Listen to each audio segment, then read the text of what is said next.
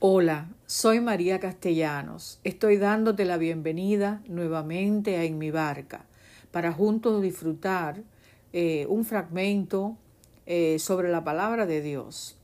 Hoy quiero hablar sobre la parábola del sembrador, recordando que las parábolas eh, son narraciones breves que a través de un simbolismo expresan una enseñanza moral. O sea, es una forma literaria que a través de la analogía o la semejanza, que es lo mismo, pues eh, expresa una enseñanza. Jesús usó mucho las parábolas. Eh, creo que su función esencial era despertar el interés. El maestro de los maestros sabía cómo captar el interés de sus oyentes y así hablando a través de, de esa eh, narración breve, él podía captar el interés de los oyentes y al mismo tiempo enseñarles algo eh, moralmente necesario. Eh, vamos a leer en Mateo 13, dice, les dijo, un sembrador salió a sembrar Mientras sembraba, parte de la semilla cayó junto al camino, y vinieron las aves y la comieron. Parte cayó entre piedras, donde había poca tierra, y brotó pronto porque la tierra no era profunda, pero al salir el sol se quemó y se secó porque no tenía raíz. Parte cayó entre espinos, que crecieron y ahogaron la semilla pero parte cayó en buena tierra y dio fruto. Algunos granos dieron cien granos, otros sesenta y otros treinta. El que tenga oídos, oiga. Aquí vemos la gran paradoja. Cristo eh, era esperado como un libertador para liberar a los, eh, a los judíos de aquella época del yugo romano.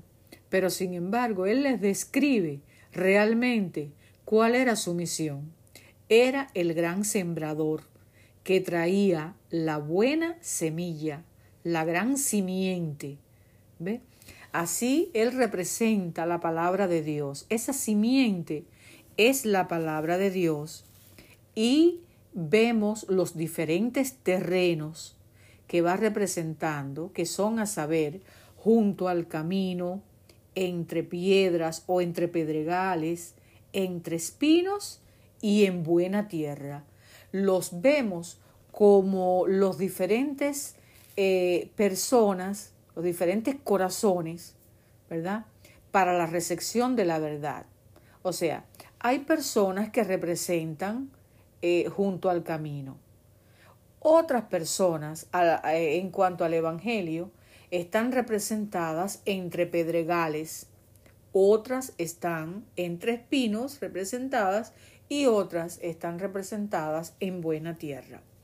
Es interesante esta parábola porque tiene como, como en sí lo, lo plantea eh, el fin del, de la analogía de las parábolas, pues tiene grande enseñanza.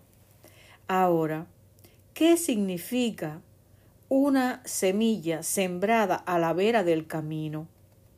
Dice que la palabra de Dios, cuando cae en el corazón de un oyente desatento, ¿ve? Eh, semejante a un camino muy trillado, pisoteado por los pies, por las bestias, es el corazón que llega a transformarse en un camino para el tránsito del mundo, de los placeres y de los pecados. Eh, es un corazón que está absorto en propósitos egoístas, eh, pecaminosas complacencias. O sea, el alma está endurecida con el engaño del pecado. En este tipo de terreno, en este tipo de corazón, las facultades espirituales están paralizadas. Oyen la palabra, pero no la entienden no disciernen que se aplica a ellos mismos, no se dan cuenta de sus necesidades y peligro, no perciben el amor de Cristo y pasan por alto el mensaje de su gracia, como si fuera algo que no les concerniese. Entonces, como los pájaros que están listos para comerse todas las semillitas que vean junto al camino, también Satanás está listo para quitar del alma las semillas de la verdad divina.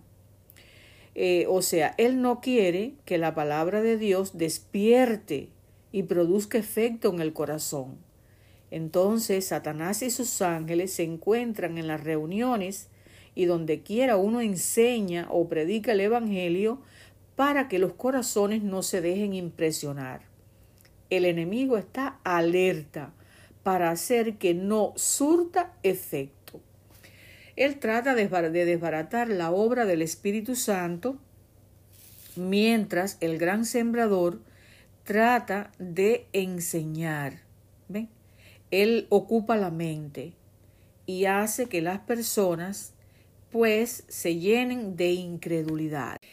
Y el que fue sembrado en pedregales, este es el que oye la palabra y luego la recibe con gozo, mas no tiene raíz en sí. Antes es temporal, que venida la aflicción o la persecución por la palabra, luego se ofende. O sea, el terreno pedregoso está representado porque no tiene profundidad la raíz. La planta brota rápidamente, pero la raíz no puede penetrar en la roca para encontrar el, el, alimento y el que sostenga y la savia que sostenga su vida y pronto muere. Así como la roca yace bajo la capa de la tierra, el egoísmo del corazón natural yace debajo del terreno de sus buenos deseos y aspiraciones. O sea, este tipo de personas no subyugan el amor propio, no han visto la excesiva pecaminosidad del pecado y su corazón no se ha humillado por el sentimiento de su culpa. Esta clase puede ser fácilmente convencida.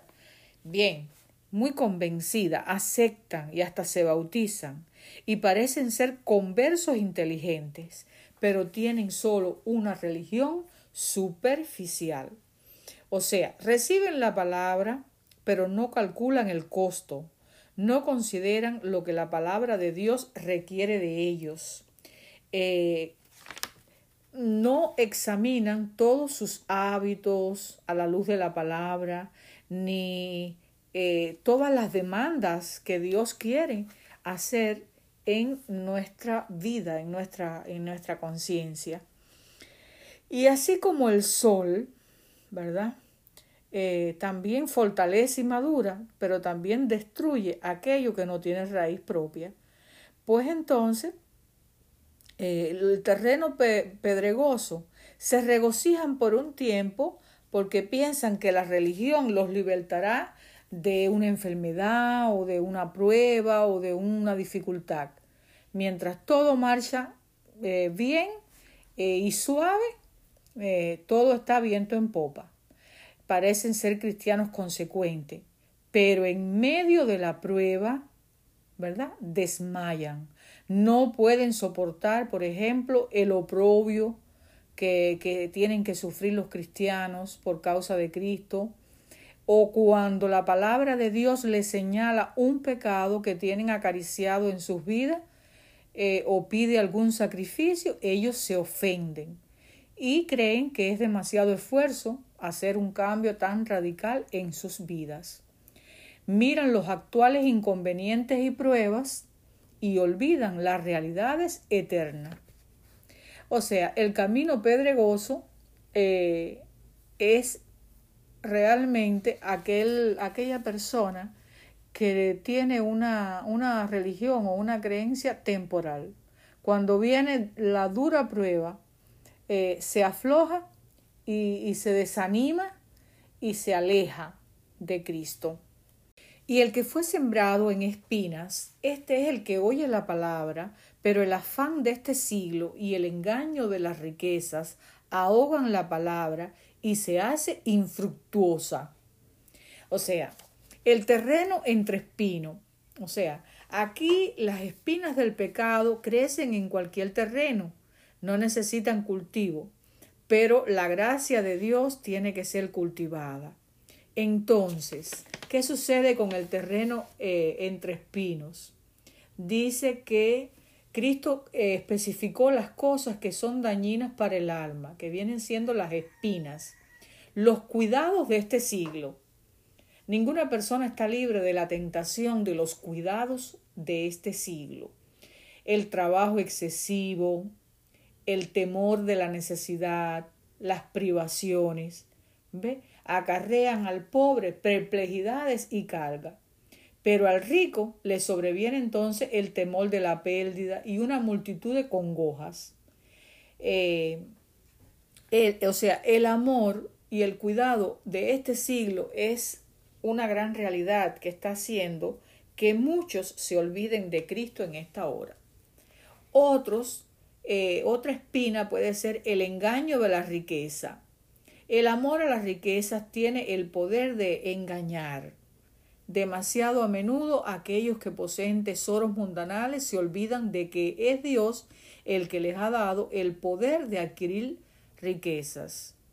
Entonces, eh, es importante que en vez de considerar las riquezas como un talento que ha de ser empleado para la gloria de Dios, ¿verdad? Pues las miran como un medio de servirse a sí mismos. En vez de desarrollar en, en, el hombre los atributos de Dios, las riquezas mal usadas lo que hacen es desarrollar los atributos de Satanás y la simiente de la palabra es ahogada. La riqueza no es mala, pero la riqueza que es para satisfacerse a uno mismo no glorifica a Dios y viene a la perdición. Y otra espina son los pasatiempos de la vida. Hay peligro en las diversiones que persiguen únicamente complacerse a uno mismo. Todos los hábitos de complacencia que debilitan las facultades físicas, que mm, anublan la mente o entorpecen las percepciones espirituales, son deseos carnales que batallan contra el arma. Eh, es innegable que en la actualidad eh, los pasatiempos de la vida, los placeres y los deseos propios están ahogando completamente eh, la siembra del Evangelio. Pensemos cuánto se predica en el mundo actualmente a través de los medios, a través de los ministerios, a través de, las propias iglesias, las campañas evangelísticas, a través de literatura, a través de audio, a través de video. Son infinitas las posibilidades, a través de la radio, pero eh, es innegable que estas espinas que menciona Jesucristo en su parábola están todavía anublando eh, la siembra de la verdad. Ahora, es triste. Vamos a, ver eh, el terreno eh, que es buena tierra. La buena tierra está representada eh, aquellas personas que tienen que tienen un corazón dispuesto. La que cayó en buena tierra, estos son los que con corazón bueno y recto retienen la palabra oída y llevan fruto en paciencia. El corazón bueno y recto que se menciona en la parábola no es un corazón sin pecado. ¿Entendido? Pues se predica el Evangelio a los perdidos. Pero Cristo dijo, no he venido a llamar a justos, sino a pecadores. Tiene corazón recto el que se rinde a la convicción del Espíritu Santo. Cualquiera podría pensar, no, tiene corazón recto. Yo no la veo tan recto a, determinada persona. Pero miren qué concepto tiene Jesús de la rectitud. Tiene corazón recto el que se rinde a la convicción del Espíritu Santo, confiesa su pecado y siente su necesidad de la misericordia y el amor de Dios. O sea, tiene el deseo sincero de conocer la verdad para obedecerla. El corazón bueno es el que cree y tiene fe en la palabra de Dios. Sin fe es imposible agradar a Dios. porque el que se allega a Dios es necesario que Él existe y que es galardonador de lo que le buscan. Este es el que oye y entiende la palabra. El oyente que se asemeja al buen terreno recibe la palabra no como palabra de hombres, según sino según lo es verdaderamente como palabra de Dios. Lo cree, ¿ve? Solo un verdadero estudiante el que recibe las escrituras como voz de Dios que le está hablando. Es una, es una persona que abre su entendimiento y su corazón para recibir la palabra. Oyentes tales eh, abundan en la Biblia, ¿verdad? Empezando por todos los discípulos, está, eh, por ejemplo, el carcelero de Filipo, está Cornelio, está Muchos, muchos que fueron evangelizados y vienen en la Biblia, pero bueno, por poner un ejemplo. Eh, dice que todos los terrenos no, fíjense, el terreno, perdón, el terreno que cae en buena tierra, aún no todos producen igual. Dice que uno produce a 30, otro a 60 y otro a 100. ¿Qué significa? Bueno, cuando un sembrador siembra un granito, eh, un granito le puede dar 30 granitos más, ¿verdad? Otro siembra uno y le da 60 granitos. Y otro siembra y le salen 100 granitos por cada granito que sembró. O sea, que Dios no espera que todo el mundo rinda los mismos frutos. Eso no significa que mm, el rendimiento mío tiene que ser tu rendimiento, pero sí tiene que llevar fruto. La buena tierra da fruto, porque si no, no es buena tierra. De esta manera estamos llegando a la conclusión que nada mejor que realizar un examen, una meditación, una reflexión acerca de nuestro corazón, en qué tipo de terreno se encuentra junto al camino, entre pedregales, entre espinos o soy buena tierra. Así, mis queridos amigos, nos despedimos agradecida por, por poder compartir y porque pueden escuchar esto. Gracias.